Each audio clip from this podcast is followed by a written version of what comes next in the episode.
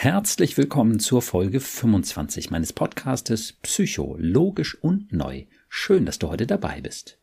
Mein Podcast-Gast Tom hatte eine erhebliche Depression vor unserem ersten Gespräch.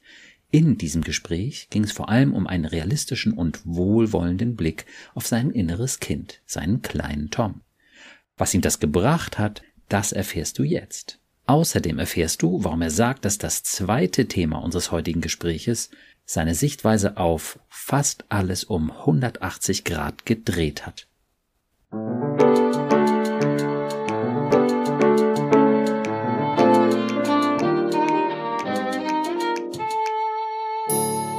Psycho, logisch und neu. Mein Name ist Burkhard Düssler, ich bin Facharzt für Psychotherapie und ich habe einige besonders logische, positive und neue Konzepte entwickelt, um unsere Gedanken- und Gefühlswelt zu verstehen. Mit den Gästen meines Podcastes spreche ich über ihre persönlichen Erfahrungen zu dem jeweiligen Podcast-Thema und ich versuche Ihnen mit meinen neuen Konzepten einen guten Schritt weiterzuhelfen. Heute spreche ich wieder mit meinem Podcast-Gast Tom. Hallo Tom. Hallo Burkhard. So nenne ich dich jedenfalls, auch wenn du nicht so heißt. Vor ungefähr zwei Monaten hatten wir ja unser erstes Gespräch zum Thema Depression und du hattest gesagt, dass du schon seit einigen Jahren mit Depressionen zu tun hast. Vor zehn Jahren hattest du auch schon eine Therapie gemacht, weil du da eine besonders schwierige Lebenssituation hattest. Und naja, in den letzten Monaten ist es halt nochmal wieder eng geworden. Du hast gesagt, dass du unter anderem eine starke Antriebslosigkeit und manchmal geradezu Bewegungsunfähigkeit erlebt hast, so dass du eben auch nicht mehr arbeiten konntest über längere Zeit. Dieses Schwermütige war also in den Monaten vor unserem Gespräch nochmal sehr deutlich gewesen bei dir. Magst du vielleicht einmal erzählen, wie es dir dann mit unserem ersten Gespräch ging und was auch danach so passiert ist? Ja, gerne. Ähm, unser Gespräch habe ich zunächst einmal als ein sehr schönes empfunden, was mir im Nachgang auch geholfen hat, noch eine stärkere Verbindung äh, ja, zum, zum kleinen Tom aufzugreifen, der interessanterweise auch je nachdem, ob es jetzt ähm, um Situationen ging äh, mit meiner Mutter oder meinem Vater auch in einem unterschiedlichen Altersstadium ist. Das war, das war auch eine sehr, sehr interessante Erkenntnis für mich, mhm. dass es um den kleinen Tom geht, den wirklich kleinen oder auch eher so diesen jugendlichen Tom, je nachdem.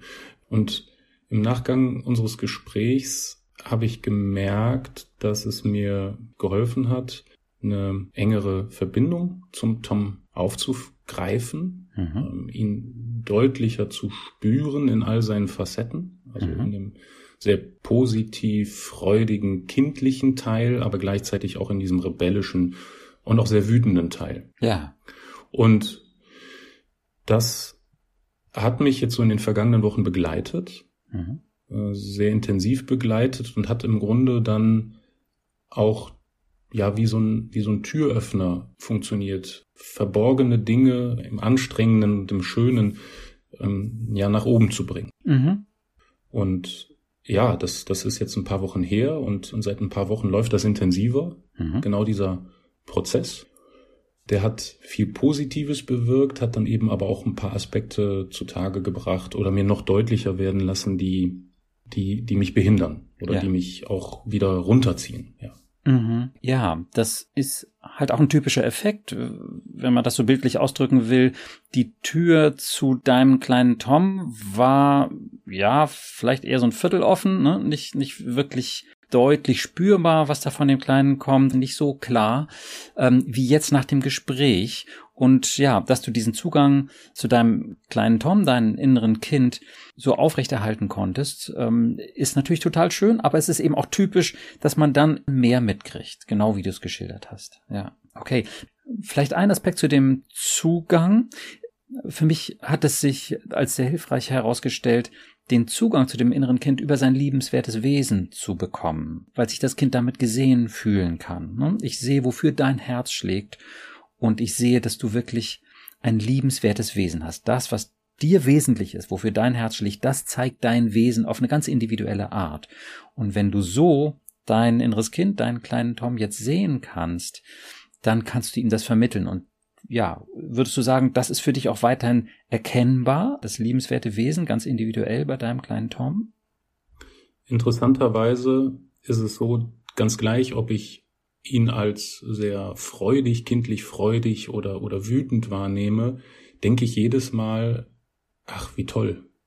Ah, also, ja. er ist da und ich ja. finde es nicht als Belastung oder als ja als irgendetwas Negatives, wenn er auch mal wütend ist, sondern vielmehr ja. denke ich, beziehungsweise hinterfrage dann auch und frage ihn auch, woran liegt das? Ähm, mhm. Was ist denn jetzt gerade so ein Thema? Und er kann mir das immer auch beantworten. Also er kann das ja. sehr konkret benennen, was jetzt gerade mit ihm los ist. Und ja.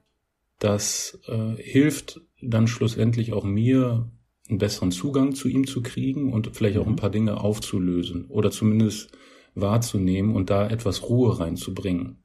Ja, wunderbar. Also das ist ja ein ganz großer Wert, wenn du dich differenzierter wahrnehmen kannst, ohne dich selbst zu verurteilen. Ja, und das finde ich total schön zu sehen, dass das funktioniert hat und dass du dir das, ja, mittlerweile könnte man wahrscheinlich sagen, zu eigen gemacht hast. Das ist im besten Sinne des Wortes selbstverständlich. Du verstehst deinen kleinen Tom und das innere Kind ist ja nun mal ein ganz, ganz wichtiger Teil unserer emotionalen Welt.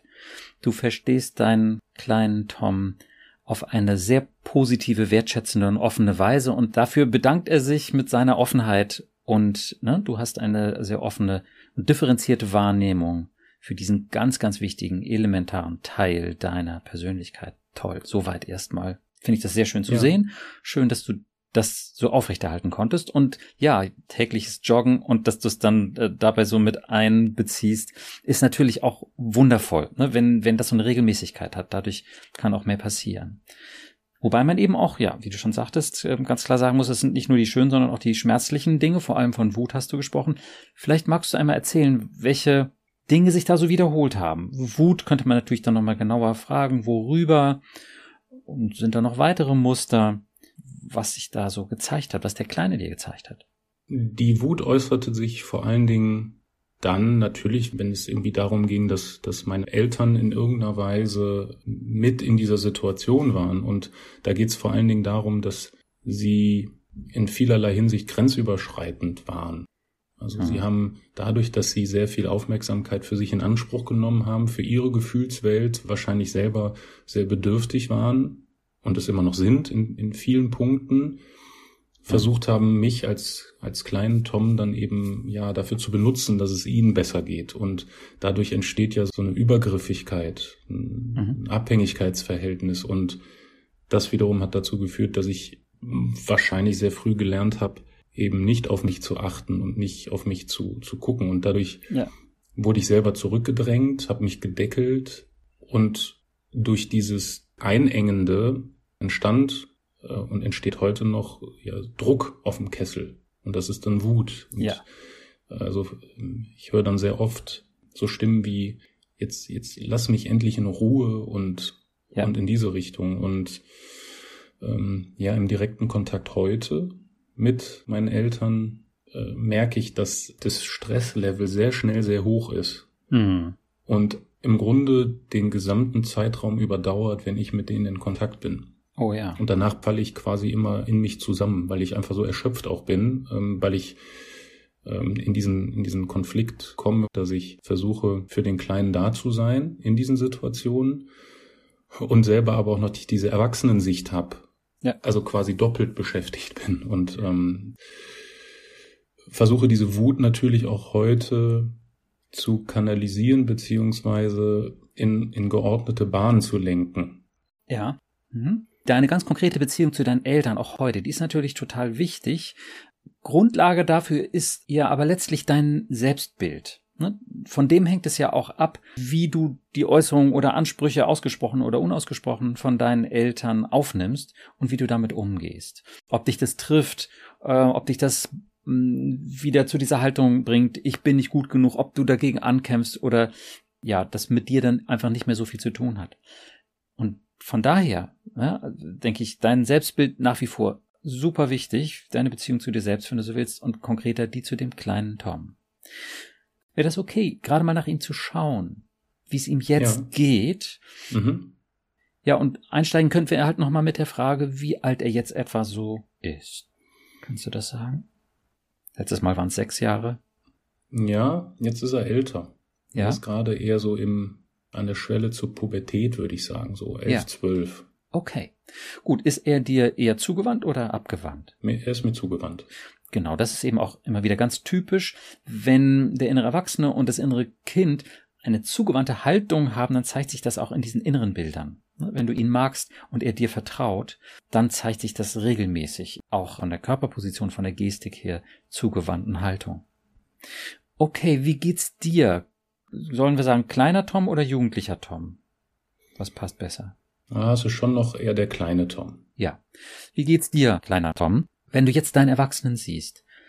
Und ja, vielleicht auch nochmal ganz kurz eine Veränderung zu dem, wie eure Beziehung ja halt noch so vor drei Monaten und vorher auch war. Du fühlst dich deinem Erwachsenen näher, kann man das sagen? Ja, ich, er ist ähm, dankbar. Ja. Er ist äh, dankbar, dass, dass er mehr wahrgenommen wird, ja. Ja. Okay. Und das tut gut, das tut ihm gut und das lässt ihn auch irgendwie freier sein. Also er fühlt sich, glaube ich, auch dadurch freier, mal wütend sein zu dürfen und das auch äußern zu dürfen. Ja, okay. Wie ist es noch, dass dein Erwachsener viel mehr bei dir ist und dass dein Erwachsener so eine durchgehend klare Haltung hat, dass du ein sehr liebenswertes Wesen hast und dass du sehr wichtig und wertvoll bist, so wie du bist. Und es schafft ihm eine unverrückbare Grundlage.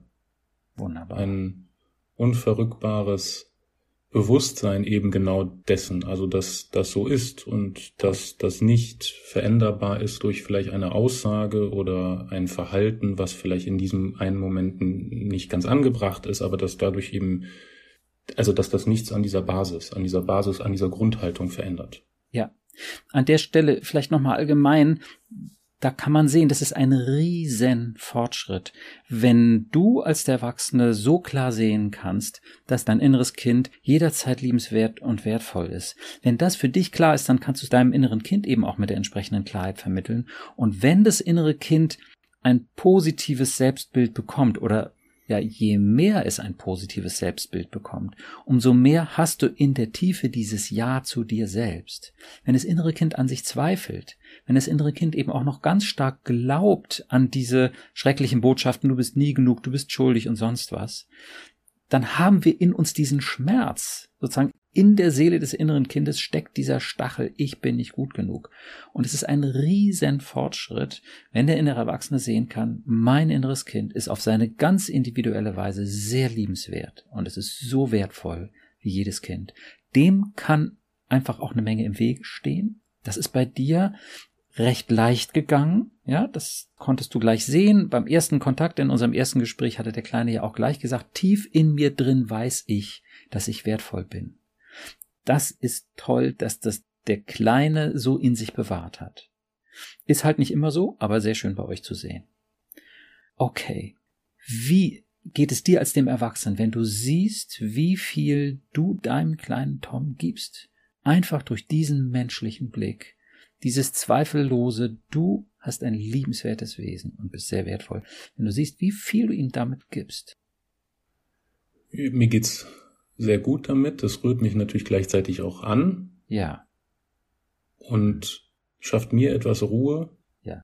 Weil die Verbindung eben stärker geworden ist. Ja. Und gleichzeitig ist es dadurch, dass die Verbindung eben stärker geworden ist, auch so, dass also viele Dinge mir natürlich noch klarer werden, so im Alltag auch. Also Situationen, mhm. die entstehen ähm, und ich dann merke, hoch, das, äh, jetzt kommt da irgendwie was hoch und dann, ja. ähm, was vielleicht früher gar nicht so sichtbar war für mich. Ja. Und im ersten Moment schafft das erstmal wieder Verunsicherung oder, oder Überforderung auch teilweise, mhm. weil ich dann, weil die Reaktion ja so unmittelbar folgt und ich kaum, also noch nicht gelernt habe oder nicht genau weiß, dass ich da vielleicht erstmal auch einen Moment pausieren soll, um zu schauen, wie reagiere ich darauf dann? Mhm. Und wie reagiere ich auf ihn dann auch? Mhm. Dieses, diese verstärkte Wahrnehmung schafft auch, auch Verunsicherung, ist aber gleichzeitig, hat zu einem hohen Maß an, an Ruhe auch äh, beigetragen. Ja, ja. Und ja, es ist, also, wie ich, wie ich meinen Kindern diese Basis vermittel, dass sie wertvoll sind, egal was sie gerade tun oder sagen, sie werden es immer bleiben. Habe ich, das habe ich versucht auch ihm zu transportieren und ja. zu sagen und mitzugeben und das ist angekommen. Mhm. Das schafft ein bisschen mehr Ruhe, ja. Gut, wunderbar. Machst du, macht ihr sehr gut. Ist natürlich auch total schön zu sehen, dass er das annehmen kann. Ne? Wie gesagt, häufig sind bei den inneren Kindern die Selbstzweifel so groß, dass es nicht wirklich angenommen werden kann. Gut, dann würde ich mal den kleinen Tom fragen. Was wünschst du dir jetzt? Was hast du noch auf dem Herzen? Du hast deinem Erwachsenen ja viel erzählt und ähm, von dir erzählt und ihr seid in einem guten Dialog. Was sollen wir uns nochmal anschauen? Jetzt haben wir uns die positive Seite angeguckt und ja, ich denke mal, das rührt euch beide auch an, euch so gefunden zu haben. Hm. Und was, kleiner Tom, sollten wir uns vielleicht nochmal zusammen anschauen? Was, was liegt dir auf dem Herzen? Von Wut war ja viel die Rede. Ja, interessanterweise, als du die die Frage jetzt gerade gestellt hast, hat der kleine Tom gedacht, also das Spontane war, ähm, großer Tom, schaff einfach für dich auch ein bisschen mehr Ruhe in Verbindung zu deinen Eltern.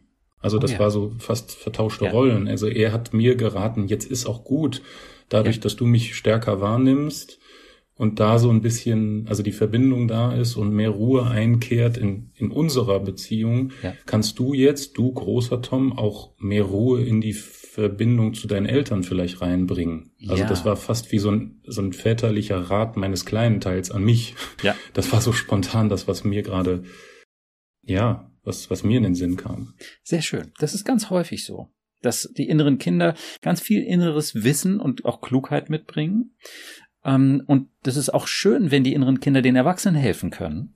Das ist ja für ein Kind auch toll. Das kennst du auch von deinen Kindern. Wenn sie Mama und Papa mal helfen können und die dankbar sind, das ist total schön für ein Kind. Gleichzeitig ist es eben wichtig, dass das eben nicht das Normale, sondern eher die Ausnahme sozusagen ist. Nicht so wie bei dir, da war es einfach total krass. Du musstest deinen Eltern ständig helfen. Das ist natürlich völlig verschoben. Aber wenn das mal so ist, dann ist es total schön. Und wie gesagt, wir können von der Weisheit unserer inneren Kinder auch sehr profitieren. Ja, es hatte sowas von, ist es okay, ich nehme dir jetzt einfach ein bisschen Last von den Schultern, weil du mich jetzt selber stärker wahrnimmst. Ja. Das, ja, das hat mich gerade echt etwas überrascht, aber es war so der Impuls, ja. Ja, toll, sehr schön. Da sieht man auch, wie authentisch das ist und wie, was für eine Tiefe das hat. Das ist ja, ja, das ist überraschend für dich. Das ist nicht ausgedacht und eine Geschichte, die du dir im Kopf zurechtlegst, sondern es ist wirklich da. Es gibt den Kleinen in dir und der hat dieses ganz eigene Wesen und diese ganz eigene Art.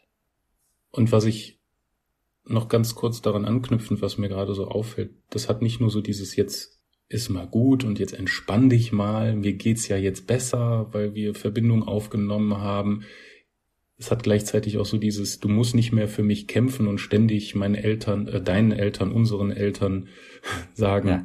ähm, was sie irgendwie äh, oder oder für mich kämpfen oder so. Ja, ja, okay. Weil was, das ist, glaube ich, noch dieser, dieser erwachsene Teil in mir, der sagt irgendwie, das lässt du nicht nochmal zu, so und ah, äh, ja, sobald ja, ja. die Eltern anfangen, diese alten Muster, ähm, dass ich dann austeile als Erwachsener. Ah, ja, ja, ja, du verteidigst sozusagen den Kleinen. Genau. Ja. Und der ist da schon einen Schritt weiter und sagt, wieso lass sie doch reden, das hat mit mir nichts zu tun. Ja, ja, exakt, das ist es. Also es ist, also das war so dieser, dieser Impuls gerade, der kam, der von wegen, ähm, du musst das nicht mehr machen, weil das viel Wichtigere ist ja, dass wir jetzt eine Verbindung aufgebaut ja. haben zueinander. Gut, das ist ähm, auch nochmal ein Thema, was wir gerne nochmal etwas vertiefen können, die Beziehung zu deinen Eltern, was du da genau machen kannst. Da sei vielleicht ganz kurz nur einmal gesagt, äh, nochmal dieses aktive Zuhören, das war im Podcast gelegentlich ja schon mal Thema. So nach dem Grundmuster, wenn du das so siehst, dann kann ich deine Reaktion verstehen. Ja, also wenn du meinst, man muss diese Ansprüche so erfüllen, oder ja, dann ist das kein Wunder, dass das dir nicht gut genug ist, was ich hier mache. Ja, oder wenn du meinst, dass äh, man dir nicht widersprechen darf, dann ist das natürlich auch klar. Ne? Oder wenn wenn du eine Kritik grundsätzlich als so abwertend empfindest. Gut, da muss man natürlich gucken, was passt für deine Eltern. Ne? Wie offen oder empfindlich sind die da. Aber das nur ganz kurz, ne? so dass du mit dem aktiven Zuhören sozusagen denen nur freundlich den Spiegel vorhältst. Ah ja, wenn du das so siehst, dann kann ich das verstehen. Aber auch eben durchaus mit einer Empathie und nicht äh, konfrontativ primär. Ne?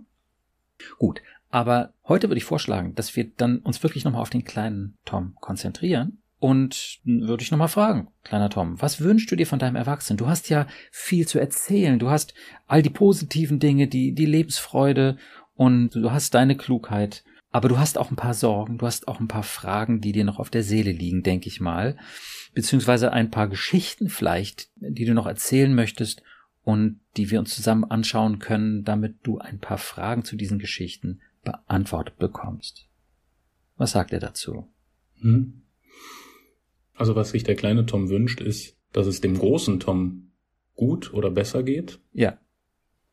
Aber eben nicht aus dieser, wie früher, so dieser kindlichen Verantwortung heraus, sondern einfach aus so, so Empathie, aus reiner Empathie und, ja. und, ähm, und er wünscht ja dem, dem großen Teil so, jetzt geht's mir besser, jetzt möchte ich auch, dass es dir besser geht. Okay.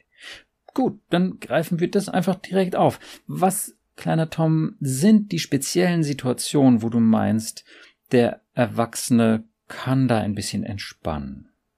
Auch das sind ähm, sehr, sehr viele Situationen. Das sind Situationen im Umgang mit meinen Eltern oder in der Verbindung zu meinen Eltern. Es sind äh, Situationen im beruflichen Umfeld. Es sind Situationen, äh, wenn es um die, um die eigenen Kinder geht.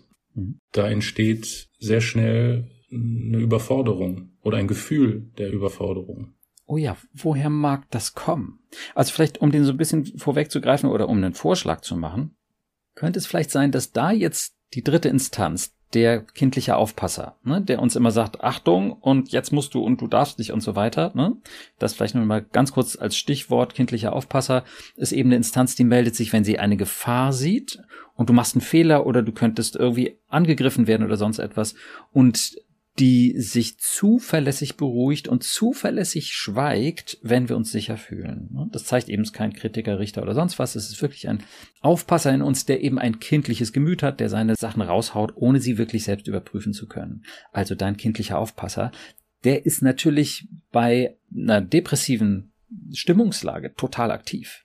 Ne, und sagt dir ständig, du bist nicht gut genug und streng dich mehr an und was hast du da für einen Fehler gemacht und ja, diese Härte zu sich selber. Und der vertritt natürlich ein sehr negatives Selbstbild. Nicht weil er böse ist, sondern weil er muss. Das ist einfach eine Gefahr. Ich bin schlecht ist eine Gefahr. Und darauf weist er hin. Achtung, das selbstwertfressende Raubtier. Und jetzt musst du dich ganz doll anstrengen. Das ist sozusagen der Mechanismus dieser Instanz. Und nach der, ja, wollte ich gerade nochmal fragen, würdest du sagen, ja, die ist bei dir dann eben auch besonders aktiv? Ja, definitiv. Also da greifen sehr schnell die Automatismen in mir die Gedankenspiele, die sagen, okay, du, das musst du jetzt äh, wirklich perfekt und immer noch besser machen. Du musst irgendwie der, der super Vater sein, der alles organisiert und morgens regelt, bis die Kinder in der Schule sind. Äh, Im Beruflichen ist das genauso, gibt's genauso Situationen. Ich denke eigentlich schon immer zwei Schritte weiter. Mhm. Also ich habe eine Sache noch nicht mal begonnen, denk dann schon zwei Schritte weiter und denk daran, was da jetzt unbedingt aber auch rauskommen muss oder entstehen ja. muss. Ja. Das heißt, ich entferne mich aus dieser Situation eigentlich schon sofort, ja. denk zwei Schritte weiter und denk dann, das kannst du ja gar nicht schaffen. Das geht nicht. Zeitlich ja. oder, oder wie auch immer. Und dann türmt sich sehr schnell ein, ja, ein, ein Überforderungskonstrukt über meinem Kopf aus, dass ich ja. dann am liebsten sage, wisst ihr was? Ihr könnt mich alle mal. Also. Ja. Okay. Also eine sehr mächtige Instanz in dir ähm, dann würde ich sagen, ja, sollten wir mal mit ihm Kontakt aufnehmen. Ja? Denn, ja, jetzt an den kleinen Tom gerichtet, das ist die Instanz, die deinem Erwachsenen so einheizt, ja, die ihm so viel Stress macht. Und dann sollten wir die doch mal verstehen und gucken, was hat die auf dem Herzen. Die hat zwar einen sehr rauen Ton, aber sie ist nicht bösartig. Sie tut nur ihre Pflicht, nach irgendwelchen Bedrohungen Ausschau zu halten und die dann eben auch anzumelden. Achtung, hier ist was los. Okay. Deswegen, wie gesagt, ganz konkret mit dem kindlichen Aufpasser. Wie geht's dem kindlichen Aufpasser? Wie geht's dir, kindlicher Aufpasser, wenn ich jetzt sage, du bist eine mächtige Instanz in Tom und du erfüllst deine Aufgabe, Alarm zu schlagen, wenn du irgendeine Form von Bedrohung siehst und eben auch irgendeine Handlungsanweisung geben kannst, um so einer Bedrohung zu begegnen. Was sagt er dazu? Fühlt er sich verstanden? Er fühlt sich verstanden, ist aber überrascht, dass du das so sagst. Ja. Weil er das gar nicht so eingeschätzt hätte, dass er so mächtig ist. Also, dass er selber gar nicht das so einschätzt, wie du es jetzt gerade gesagt hast. Ja, naja, da kann man mal sagen, wie wäre das Leben deines Erwachsenen, wenn du nicht so viel Kommentare, Aufforderungen, Warnungen von dir geben würdest? Der würde sich wahrscheinlich sagen, dann ist er doch ja gar nicht lebensfähig. Ah ja, typischer Kommentar. Ja, wenn ich hier nicht dauernd Rabatz machen würde, dann würde der Erwachsene in jedes offene Messer und gegen jeden Laternenfall laufen. Der hat überhaupt keine Lebenskompetenz. Würde er das bestätigen? Ja, definitiv. Okay, so rum ist es eben auch wieder komplett logisch. Ein Erwachsener mit sehr wenig Kompetenz ist natürlich für, für so einen kindlichen Aufpasser viel stressiger als ein Erwachsener mit viel Lebenskompetenz, weil da braucht er nicht viel zu sagen. Der kriegt das doch so einigermaßen in den Griff. Ja. Wie geht's dir als dem Erwachsenen, wenn du das jetzt so siehst? Dein kindlicher Aufpasser, du wirst bestätigen können, dass er sehr mächtig ist. Er bezweifelt das ein bisschen, aber du kannst es sicherlich bestätigen, nehme ich an. Ja, ja, wie ist es Ihnen nochmal zu sehen, als deinen kindlichen Aufpasser sehr pflichtbewusst und mächtig? Wie ist es Ihnen jetzt nochmal so zu sehen? Einerseits gar nicht so schlimm. Also es ist jetzt nicht so, dass mhm. mich das in irgendeiner Weise sehr belastet. Gleichzeitig denke ich eher oder würde ich ihm sagen, hey, ich krieg das schon hin, auch ohne dich. Oh ja. Also es ist okay, dass du da bist, aber du musst nicht die ganze Zeit so präsent sein, weil ich bin jetzt erwachsen und ich krieg das. Ich bin kein kleines Kind mehr. Ähm, ich schaff das. Und ich regel das auch im Zweifel alleine. Okay. Was sagst du, kindlicher Aufpasser, dazu? Oh, wirklich? Das hätte ich jetzt gar nicht vermutet. Oh ja. Okay, dann lass uns mal eine Einschätzung machen, die recht generell, aber doch auch wirklich hilfreich ist. Wie viel Prozent Lebenskompetenz schreibst du kindlicher Aufpasser deinem Erwachsenen zu? Wie viel Prozent Kompetenz hat dein Erwachsener aus deiner Sicht kindlicher Aufpasser? Ah, vielleicht 20 bis 30 Prozent. Okay. Das heißt, 20 bis 30 Prozent kriegt er einigermaßen auf die Reihe. Den Rest nicht. Und 70 bis 80 Prozent trifft er irgendwelche blöden Entscheidungen, kann Dinge nicht richtig einschätzen und äh, latscht in jeden Fettnapf. Genau. Okay. Was würdest du als der innere Erwachsene sagen? Wie viel Lebenskompetenz hast du? 100 Prozent. Okay.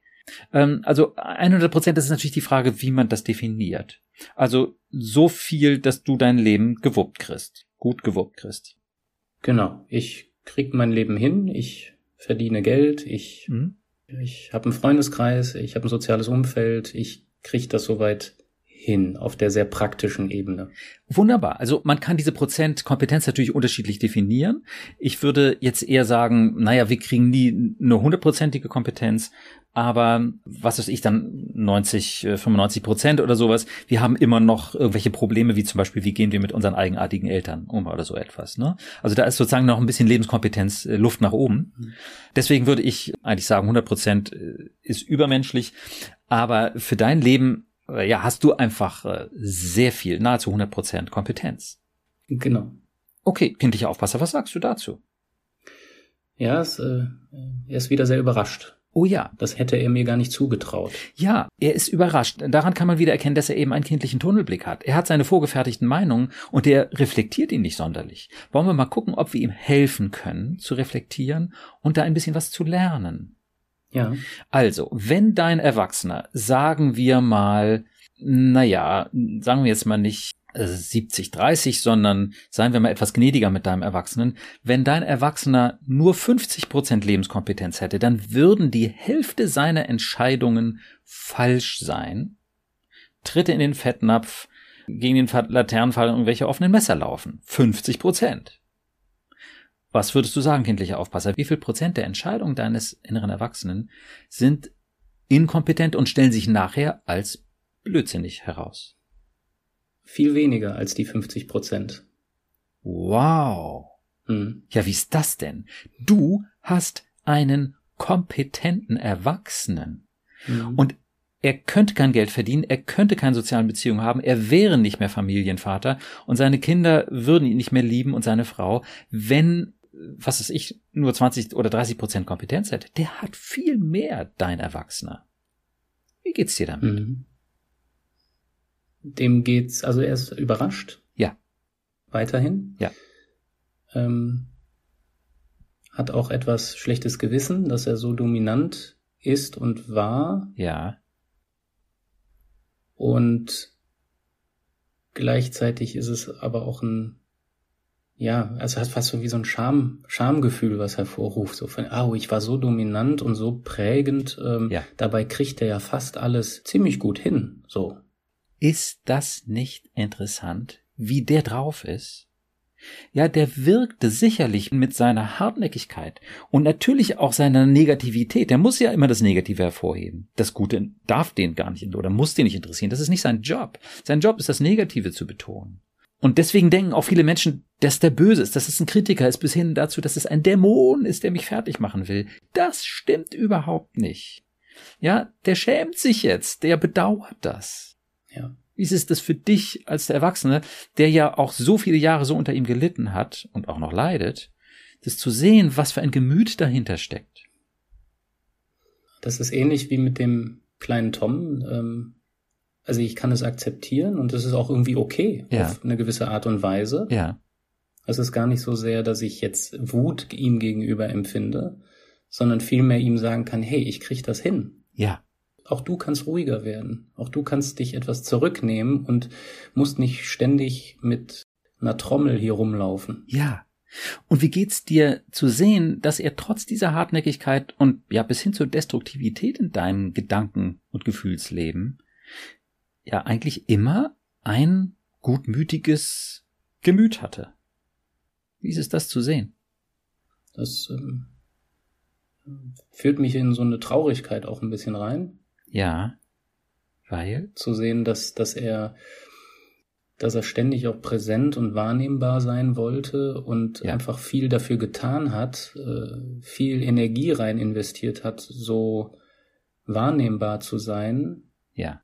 Und ich wiederum sehr lange dann ihn, wie du schon sagtest, dämonisiert habe oder äh, bekämpft oder mit ihm gerungen die bekämpft, ganze Zeit. Genau. Und ja, also diese, diese veränderte Sichtweise jetzt gerade, die, die schafft, also bringt eher, geht eher in eine Richtung eine Traurigkeit und schafft aber auch so einen Gleichmut ein bisschen. Wie wäre es gewesen, wenn du das schon vor 10, 20 Jahren gewusst hättest, dass diese Instanz sich meldet, weil sie kindlich ängstlich ist und letztlich dein offenes Ohr braucht und, gut, das wird sich noch herausstellen jetzt im weiteren Dialog, und es braucht, dass du ihr hilfst zu verstehen. Wie wäre das, wenn du das schon vor 15, 20 Jahren gewusst hättest, dass es so ist und wie du mit dem kommunizieren kannst? Ja, vielleicht würden wir jetzt nicht gemeinsam sprechen. Ja.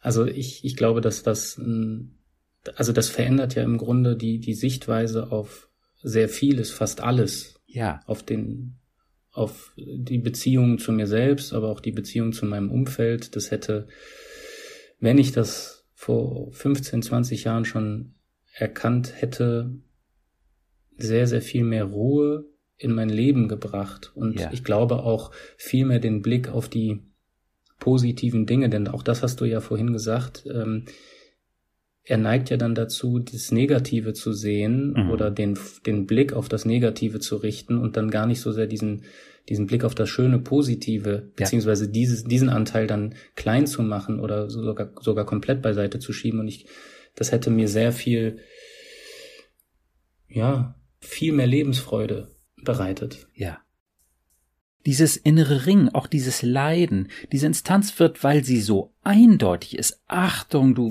wirst abgewertet und du bist nicht gut genug, ja? Das ist so eindeutig, dass sie häufig als Autorität missverstanden wird. Und dass man das halt glaubt, weil es so laut ist. Aber zu durchschauen, das ist kindlich naiv. Das kann eine ganz wichtige Tür öffnen.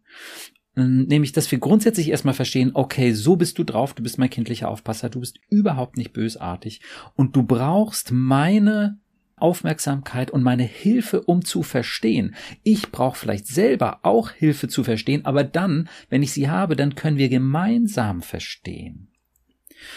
Das ist natürlich jetzt erstmal der grundsätzliche prinzipielle Ansatz. Wie ist diese innere Stimme zu verstehen? Sie ist wirklich kein Dämonkritiker oder sonst was. Sie ist ein kindlicher, naiver Aufpasser, der sich freut, der erleichtert ist und auch irgendwann dann dankbar, dass wir ihn so sehen und ihm helfen und der überhaupt keinen Stress will, der nur auf den Stress hinweisen muss, wenn er welchen in seinem kindlichen Blick sieht. Das heißt, dieser kindliche Aufpasser ist nicht als, ich sag mal, Überinstanz, elterliche Überinstanz zu verstehen, primär. Nein. Also sprich, die Eltern, die versuchen, über diesen kindlichen Aufpasser in mein Leben einzugreifen oder mir das Leben zu erschweren, äh, sondern vielmehr eine, ja, ein, ein Teil von, von mir selbst. Ja. Mhm. Es ist sozusagen deine innere Alarmanlage und im Gehirn ist es die Amygdalas, ein Teil des Gehirns, der nicht als Dämon funktioniert. Die Natur würde uns sowas niemals einbauen, sondern als Alarmanlage. Die scannt die ganze Zeit.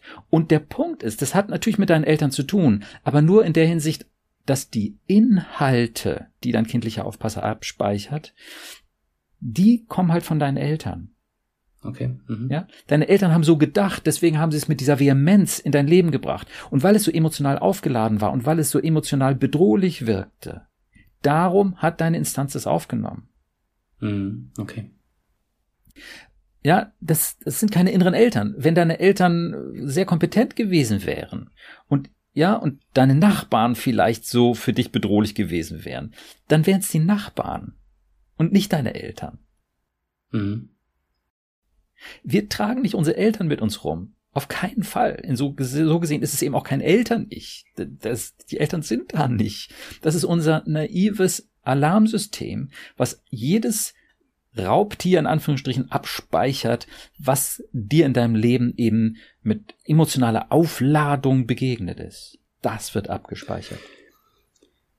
Das, äh, also, äh, schafft ein gutes Bild für mich gerade, weil ich ja sehr lange eben immer dachte, sei es jetzt der kindliche Aufpasser oder ein anderer Anteil, dass ich meine Eltern da irgendwie immer mit mir rumtrage. So. Ja, ja. Das heißt, und da sind wir wieder zu Beginn zu dem, was ich äh, eingangs sagte, dass diese Übergriffigkeit, dieses, dieses Grenzenlose, dass ja. das sogar schon so weit geht, dass ich sie einfach ständig mit mir rumtrage und immer bei mir hab. Ja. Ja, das, das ist völlig verständlich, ähm, dass man das so interpretiert, weil die Bilder sind da, die Inhalte sind da, manchmal die, die Stimmen, die man hört. Und das ist halt verknüpft. Der kindliche Aufpasser muss in jeglichen Situationen, in denen die Eltern heftige Kommentare gemacht hätten, zack, der muss, der muss das melden. Ja. Und es könnte jetzt sein. Und wenn deine Mutter das mitgekriegt hätte und sonst was. Ja, weil es eine Bedrohung ist. Das ist der einzige Grund. Ja. ja. Und deswegen ist es dann kein Wunder, wenn die Leute sagen, ich trage die Eltern mit mir rum. Aber die sind da ja nicht. Die wohnen, was weiß ich halt, wo sie wohnen. Und manchmal leben sie halt auch gar nicht mehr. Aber das sind die Inhalte von damals, die Erinnerungen, die als bedrohlich erscheinen, die werden abgespeichert. Da sind keine Eltern in uns. Das stimmt mhm. niemals. Schafft gerade ein bisschen Erleichterung. Wunderbar. Wie geht's dir, kindlicher Aufpasser, auch nochmal, wenn du das so selbst verstehst, wenn sozusagen dir erklärt wird, wie du funktionierst und wie sich dieses Drama auch erklären lässt, was natürlich für dich ja auch wahnsinnig anstrengend ist. Ja, auch er fühlt sich in gewisser Weise erleichtert, weil er auch, glaube ich, mit diesem Bild, die Eltern hängen ihm auch im Nacken die ja. ganze Zeit äh, ja. agierte und, und präsent war. Ja. Und auch, auch für ihn ist das ja wie, wie ein bisschen Erleichterung, ein Gefühl der, der, der Lastbefreiung. Ja. Sehr gut. Also fühlt sich gut an. Ja.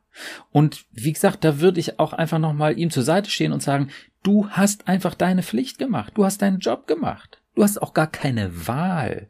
Wenn da ein Raubtier ist und sei es eben, dass du bist ein schlechter Sohn Raubtier von deinen Eltern, dann darfst du nicht sagen, oh, pff, na ja, komm, wir machen jetzt erstmal, gehen jetzt erstmal joggen und da kümmern wir uns später drum. Wenn das eine entsprechende emotionale Aufladung hat, dann hat der keine andere Wahl. Mhm. Und je höher die emotionale Aufladung und die Relevanz jetzt gerade im Moment ist, weil nochmal so eine ähnliche Situation war, umso lauter muss er auch Alarm schlagen. Er hat auch keine Wahl hinsichtlich der Lautstärke, mit der er Alarm schlägt. Mhm. Die entspricht einfach der Höhe seiner Angst jetzt gerade, seiner Befürchtung jetzt gerade. Ne? Mhm. Insofern ja. kann man auch sagen, der ist natürlich sehr viel eindimensionaler und simpler gestrickt als das innere Kind. Ne? Dein kleiner Tom sprüht voll lauter Leben und Initiative und Gedanken und Bedürfnissen und ähm, im Angenehmen wie im Schmerzlichen. Der kleine äh, kindliche Aufpasser ist da viel einfacher gestrickt, aber es ist unglaublich wichtig zu sehen, wie er funktioniert und dass er gutmütig ist und eben auch lernfähig und bereit. Hm. Ja. Ja, das sind sehr viele Automatismen, glaube ich, die da greifen und ja. die gar nicht hinterfragt werden, sondern ja. einfach nur gemacht werden, weil ja. sie gelernt sind. Das muss ja auch so sein. Wenn ein Raubtier irgendwo, wenn es im Gebüsch äh, wackelt, und es könnte ein Raubtier sein, das muss funktionieren. Und zwar ratzfatz sofort. Steine schmeißen, weglaufen auf den Baum oder sonst was. Ja, mhm. das, das muss blitzschnell gehen. Da ist mit Reflexion äh, erstmal nicht viel los. Aber im Nachhinein können wir es eben verstehen. Und wenn wir es verstehen, dann logisch, je besser wir ein Problem verstehen, umso besser können wir es lösen. Und diese ganz grundlegenden inneren Mechanismen jetzt so zu verstehen, ist total sinnvoll und meiner Erfahrung nach eben auch total hilfreich. Hm. Ja, ja, das führt wahrscheinlich dann auch in so Überforderungssituationen dazu, dass die emotionale Reaktion dann oftmals ja nicht gerechtfertigt sein kann, oder? Also ja. dass dass es wie so eine emotionale Überreaktion vielleicht ist und gar nicht der, der Situation angemessen ist. Ja, natürlich. Muss ja. Muss ja. Wenn er sagt, so, da steht jetzt Mama neben dir und sagt, du bist ein schlechter Sohn und du machst mir schlechte Gefühle, ja, und du nimmst es an, du, du kannst es nicht hinterfragen, dann zieht dich das total runter. Schuldgefühle, Minderwertigkeitsgefühle, wow, wie schrecklich, mhm. ja? Ja. Und das, ja. das ist enorm mächtig. Ja. Aber genauso mächtig ist es, diese Botschaften zu entkräften.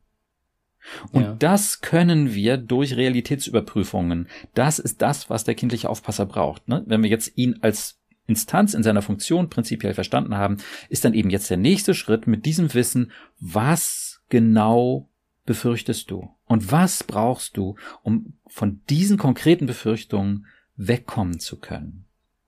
Hm. Und da wäre jetzt zum Beispiel eine Befürchtung, die ich halt gerade angesprochen habe. Mama geht es schlecht, weil es dir schlecht geht. Das war ja ein Mechanismus, von dem du gesprochen hast. Und das kann man sich angucken. Und ist es tatsächlich so? Stimmt das? Was würde der kindliche Aufpasser sagen? Seid ihr schuld an der Traurigkeit von Mama? Was würde der kindliche Aufpasser erstmal sagen? Der würde wahrscheinlich sagen, ja. Ja. Aber was sagt er jetzt gerade? Vielleicht kommt er jetzt gerade mal ins Zweifeln oder wird. Der, ja, jetzt gerade denkt er, oder würde er sagen, ja, wobei? Ja, er ist so ambivalent, er weiß nicht so genau. Hm. Ne? Super. Ja. Und da braucht er jetzt unsere Hilfe. Hm. Was würdest du als der Erwachsene sagen? War der kleine Tom schuld, wenn es Mama schlecht ging? War er ein schlechtes Kind, ja, ein minderwertiger Mensch, weil Mama so traurig war? Nein, das war der kleine Tom definitiv nicht schuld oder hat nicht die Verantwortung dafür, sondern das ist die Verantwortung meiner Mutter gewesen. Ja. Was wir jetzt noch brauchen, ganz wichtig, wenn es der Kleine nicht war, warum war es dann so? Wir brauchen für das, was schiefgelaufen ist, eine stimmige Erklärung. Das brauchen wir, sonst bleibt's an uns doch kleben.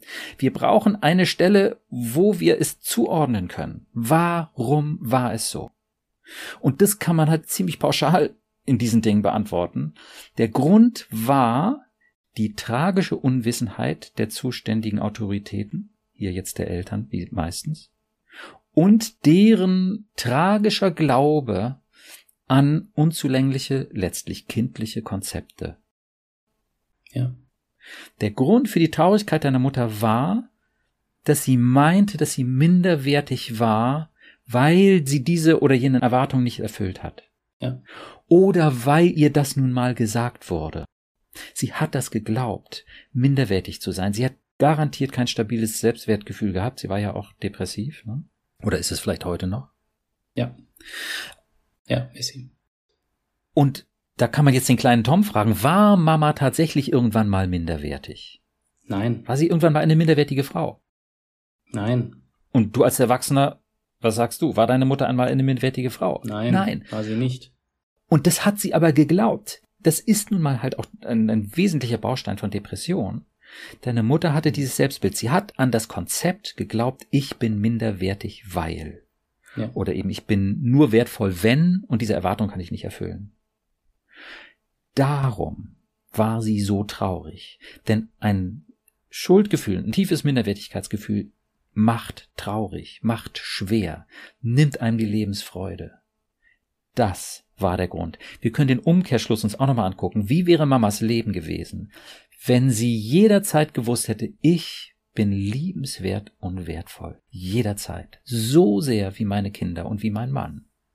Und ich weiß, wenn es Probleme gibt, wie man damit umgeht, wie wir sie verstehen, gemeinsam verstehen können und uns gegenseitig trösten können. Und wir sind immer liebenswert und wertvoll. Wie wäre das Leben deiner Mutter gewesen? Auf jeden Fall ein ganz anderes als dieses Leben. Als es es war bisher, ja. Ja, definitiv. Also. Und viel, viel positiver, sie wäre nicht so traurig gewesen. Und wenn der kleine Tom sich verhalten hätte, wie er sich nun mal verhalten hat, dann hätte sie das auch nicht quasi unbewusst zum Anlass genommen, sich deswegen noch trauriger zu fühlen. Ja. Sondern sie hätte das gewusst, dass sie wertvoll bleibt und der Kleine wertvoll bleibt. Sie hätte das Problem dann vielleicht mit ihm zusammen verstehen können. Und es wäre alles anders gelaufen. Ja. Das heißt, der wahre Grund war, wie ich schon sagte, die tragische Unwissenheit der Mutter und ihr tragischer Glaube an kindliche Konzepte. Ja. Das hat sie sich nie ausgesucht. Hätte sie sich nie ausgesucht, wenn sie die Alternative gehabt hätte. Es war tragisch. Ja.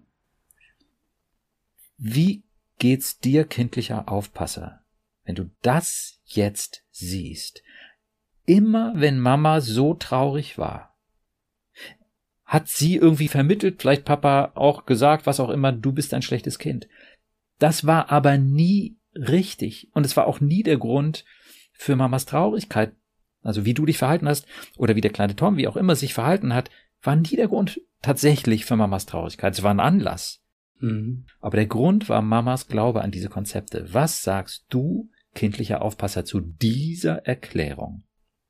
Also ein bisschen schmunzeln muss ich, oh. denn dann die, stellt sich mir die Frage oder ihm die Frage, ja, was ist denn dann mein Job? Ja. Wozu bin ich denn überhaupt? Na, ich bin ja quasi arbeitslos. Ja, Oder ja, ich wäre ja. arbeitslos. Klassiker. Klassiker, wenn der kindliche Aufpasser merkt, dass er so viel übermäßig gearbeitet hat, ja, und da halt auch noch mit einem Fuß drinsteckt, ähm, ja, was bleibt denn da noch über? Und dann würde ich sagen, keine Sorge, wir alle brauchen unsere Alarmanlage, das ist so und es wird auch so bleiben. Ähm, die Amygdala kann man ja nicht mal so eben amputieren und die brauchen wir halt auch. Was weiß mhm. ich, wenn wir nicht richtig aufpassen ähm, und ähm, irgendwie im Dunkeln einen Fahrradfahrer übersehen, der da kommt. Und der hört ihn aber und sagt, Achtung, danke. Ja, oder jemand sagt so, hast mal 20 Euro, kriegst du morgen zurück. Äh, ja, klar, kriegst du. Ja, nein, äh, überleg dir genau, wie viel Geld du ihm gibst, denn morgen siehst du es nicht wieder. So, ne? Mhm. Also, wir brauchen eine Alarmanlage und gut, dass es dich gibt. Das wird wahrscheinlich auch dein Erwachsener Tom sagen. Ja, und was ich weil du jetzt auch gerade ein paar Beispiele genannt hast. Was für ihn, glaube ich, ja so schwierig ist, ist dann, dass alles im Grunde so ein gleich hohes Bedrohungslevel hat. Also es ist ja, wenn ich jetzt nachts jemanden begegne, dann hat das natürlich rein sachlich betrachtet, objektiv betrachtet, ein viel höheres Bedrohungslevel, als wenn ich jetzt zu Hause, weiß ich nicht, die. An deine Mutter denkst oder sowas. ne, also da ist so eigentlich ist da ja eine Gewichtung drin. Aber für ja. ihn ist alles gleich bedrohlich. Ja. Und ja, das macht ja. es ja so, also das macht ja dieses Stresslevel über den Tag verteilt so, ja, so anstrengend. Genau. Ja, wie geht's ihm jetzt? Also, ne, das ist ja ein, ein zentraler Punkt in deinem Alarmsystem. Ne, du warst schuld, wenn es Mama schlecht ging, aber vielleicht, sag ich mal, ne, um ihn auch zur Überprüfung zu animieren und ihm auch seinen Standpunkt ein bisschen zu lassen noch, vielleicht hat das nie nie gestimmt. Das wäre doch der totale Hammer. Was sagst du, kindlicher Aufpasser? Er fühlt sich ähm, überrumpelt beziehungsweise ertappt. Ja. Ja. Okay. Er fühlt sich ertappt in gewisser Weise. Okay. Ach so, ah, ist das wirklich so? Mhm. Aber, na, und das geht dann wieder zurück. Ja, aber warum war ich denn dann da? Aber toll, der das zeigt doch, was für eine Dynamik da drin ist. Der möchte überprüfen. Ja, der nimmt es an, der lehnt es nicht einfach ab, ja, sondern er guckt es sich an weil wir ihn jetzt auch verstehen, weil wir mit ihm kooperieren, weil wir ihm das zugestehen, weil wir ihn nicht bekämpfen, sondern entsprechend seiner, seines Wesens eines kindlichen Aufpassers mit ihm kommunizieren. Und mhm. dann würde ich sagen, ja komm, dann lass uns doch weiter gucken. Dann würde ich vorschlagen, ne, dass dein Erwachsener mit dir zusammen sich das immer mal wieder anguckt. Stimmt es oder stimmt es nicht, dass Mamas Traurigkeit an ihrer tragischen Unwissenheit und ihrem tragischen Glaube an diese schrecklichen Konzepte, unter anderem an das Konzept der Minderwertigkeit, gelegen hat. Dass das der Grund war, dass Mama so traurig war und nicht das Verhalten des kleinen Tom. Was hältst du kindlicher Aufpasser davon, wenn ihr euch das nochmal genauer anguckt? Öfter einfach nochmal checkt und überprüft und von allen Winkeln und Ecken heraus nochmal anguckt. Mhm. Ja glaubt, dass er dafür offen wäre, dass er das gut fände. Ja. Weil es auch ihm etwas Erleichterung verschaffen würde. Ja, da sehen wir es eben auch. Der legt gar keinen Wert darauf, das Zepter der Macht äh, zu schwingen und dir dauernd über die Rübe ja. zu hauen. Das, das ist nicht das, was er will. Nee. Das ist für ihn auch ein verdammter Stress. Ja, ist anstrengend für ihn. Ja. Das ist anstrengend für ihn. Und dann würde ich sagen, das wäre doch mal ein spannendes Beispiel. Du hast eine Angst, wir hören das und wir versuchen rauszukriegen, ob es denn wirklich so ist. Und dann, ja, könnt ihr checken, wozu ihr dann kommt. Mhm. Ja, also was ist dann der erwachsene Standpunkt am Ende? Was mhm. ist der realistische Standpunkt? Ja, ja, das ist tatsächlich also die, der, der Punkt, also dass dieser kindliche Aufpasser diese Bedrohungslage einfach gleichbleibend hoch einschätzt und dadurch der Blick auf die Realität verwässert wird oder gar nicht sichtbar ist. Und das so dominant ist, dass dann auch der erwachsene Teil in mir völlig überfordert ist. Ja, im Alarmmodus ist es auch nicht seine Aufgabe, das jetzt differenziert zu checken. Nein. Aber er ist bereit, wenn du als der Erwachsene mit dieser ganzen Geschichte so umgehst, mitzugehen. Er ist mhm. bereit, dir zuzuhören und ja, dass ihr beide hinguckt. Und dann seid ihr in einem ganz anderen Modus miteinander in Verbindung, anstatt dauernd zu kämpfen, zu ringen, wobei du dann meist einen kürzeren ziehst. Ja, auf Dauer jedenfalls so insgesamt stimmungsmäßig auf jeden Fall. Ne? Und dann seid ihr in einem ganz anderen Modus unterwegs und kommt zu einer Erklärung. Und dieses vielleicht ist halt hilfreich, vielleicht ist es ja doch nicht so. Vielleicht hat der kleine Tom, das hast du beim letzten Mal ja auch schon ganz klar sehen können, der hat nichts falsch gemacht. Nein. Gar nichts. Ja. Wir können ihn eben auch nochmal fragen, kleiner Tom, wie geht's dir, wenn wir jetzt mit dem mächtigen kindlichen Aufpasser nochmal so sprechen? Seine erste Reaktion ist gerade, hey, ich bin auch noch da. ähm, aber also eher mit einem kindlichen so Augenzwinkern oder so versehen, also mit so einem ja. spielerischen, hey, ich bin auch noch da, so ja. nimm mich ruhig mit, so ungefähr. Ja. Genau, deswegen frage ich auch gerade nochmal nach dir. Ansonsten bist du, kleiner Tom, ein so großer Schatz im Leben deines Erwachsenen. Der lässt dich nicht wieder aus dem Blick. Also, der wird dich immer wieder in den Blick nehmen und immer wieder den Kontakt zu dir aufnehmen, weil du so wichtig und so eine Bereicherung für ihn bist. Ja, ja, das ist er. Was sagt der Kleine, wenn er das auch vom Erwachsenen nochmal bestätigt bekommt? Das ist schön zu hören, das freut mich, das tut mir gut und das ist auch so ein bisschen ja jetzt ähm, werde ich dir auch ein bisschen dieser kindlichen Lebensfreude wieder mehr abgeben oder noch, noch klarer zeigen, damit du die für dich auch noch als Erwachsenen, Tom, mitnehmen kannst und wieder mehr eingliedern kannst. Toll. Im Leben. Wunderbar. Ihr seid ein Dream Team. Ja. ja, wenn das so läuft, dann seid ihr ein Dream Team. Ist einfach nur toll. Mhm. Nur schön. Ja. Und ohne irgendwelche Erwartungen erfüllen zu müssen. Einfach nur, weil ihr seid, wie ihr seid. Ja, einfach machen. Ja, ja, genau. Und dann würde ich sagen, bei unserem ersten Gespräch haben wir uns mit diesem positiven Aspekt, dem, dem kleinen Tom, intensiv beschäftigt. Total schön zu sehen, wie du das aufgenommen und dir zu eigen und beibehalten hast. Und jetzt ist eben auch der negative Aspekt, der, wie du ja auch ganz am Anfang gesagt hast, ähm, einfach noch natürlich geblieben ist. Die negativen Gedanken, das Grübeln, die Schwere. Ja, haben wir jetzt nochmal uns genauer angeschaut und sehen, ja, das ist wirklich der kindliche Aufpasser, der mit großem Eifer dir die Dinge natürlich immer um die Ohren hauen musste, gnadenlos für euch beide, wenn du so willst.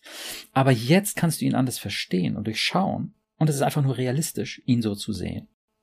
Und kannst eben mit ihm gucken, was hast du für Sorgen? Und wir gucken uns an, ob es dieses, ja, Raubtier der Schuld oder Raubtier der du bist inkompetent und unfähig und sonst was, ob es das überhaupt wirklich so gibt für dich. Was, was allein schon extrem hilfreich ist zu erkennen, ist, dass ich nicht gegen ihn arbeiten muss, sondern ihn ja. einfach eingliedern kann, ähnlich wie den kleinen Tom.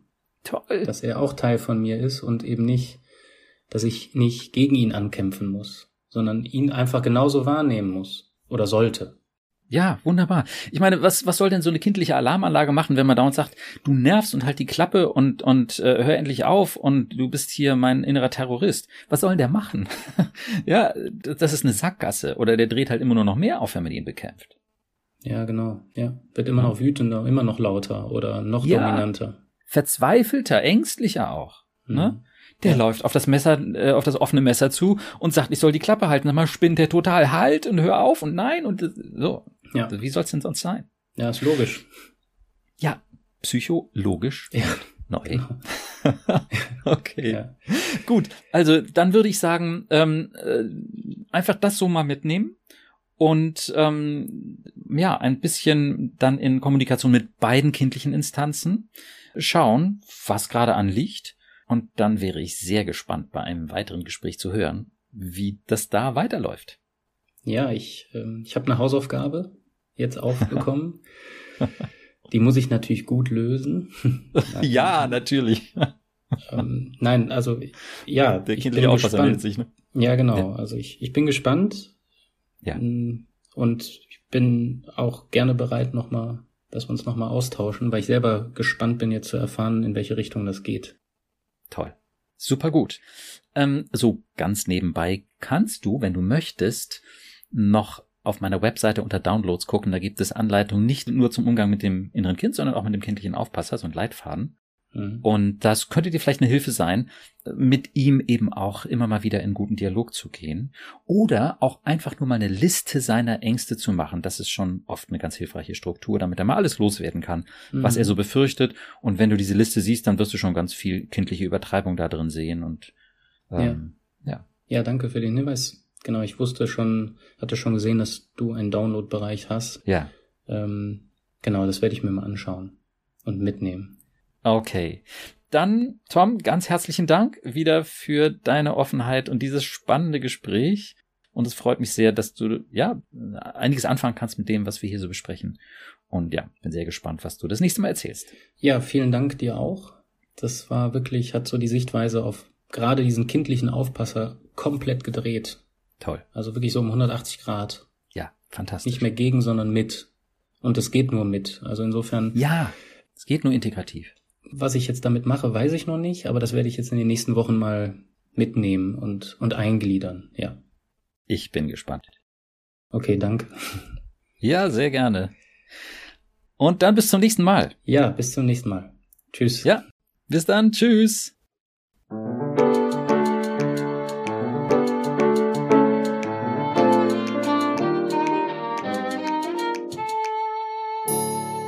Psycho, logisch und neu.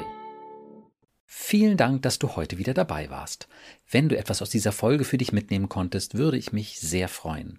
Vielleicht hast du auch eine Idee, wer von meinen Ansätzen und diesem Podcast noch profitieren könnte. Dann freue ich mich, wenn du mir hilfst, meine neuen Sichtweisen zu verbreiten und ihr oder ihm den Link zur Episode oder zu meiner Webseite jetzt einfach weiterleitest. Wenn du Fragen zu meinen Konzepten hast oder auch Kommentare und Wünsche für weitere Podcast-Folgen, schreibe mir gerne auf meiner Instagram-Seite psycho-logisch und neu. Auf meiner Webseite psycho-logisch und neu.de, logisch und neu bitte in einem Wort, findest du meine Seminarangebote und auch kostenlose Unterstützung, um von meinen Konzepten zu profitieren. Ich freue mich also, wenn du dann das nächste Mal wieder dabei bist und wünsche dir bis dahin viel Erfolg und tiefe Freude auf deinem Weg. Denn du bist es wert. Dein Burkhardt.